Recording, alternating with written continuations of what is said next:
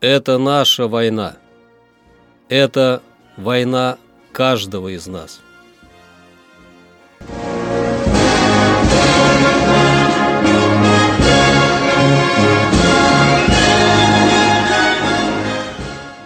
Проект информационного агентства «Регнум». Война. Хроника 1941-1945. 20 октября.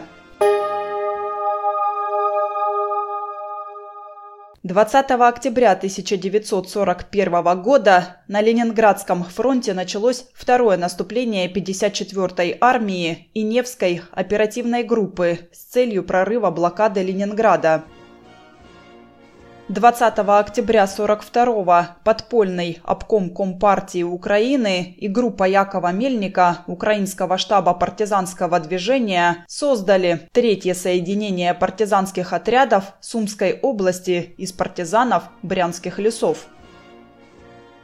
20 октября 43-го созданы первый Прибалтийский фронт под командованием Андрея Еременко, Второй Прибалтийский фронт под командованием Маркиана Попова, Белорусский фронт под командованием Константина Рокоссовского, четырех украинских фронтов.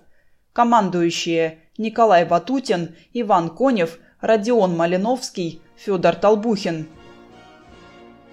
20 октября 44-го Красная армия и Народно-освободительная армия Югославии освободили Белград – Силы Второго Украинского фронта. Освободили Дебрецен. Войска Второго Украинского фронта в результате обходного маневра конницы и танковых соединений в сочетании с фронтальной атакой штурмом овладели крупным промышленным центром Венгрии, городом Дебрецен, важным узлом коммуникаций и мощным опорным пунктом обороны противника – во знаменование одержанной победы соединения и части, наиболее отличившиеся в боях за овладение городом, были представлены к присвоению наименования Дебреценских и к награждению орденами.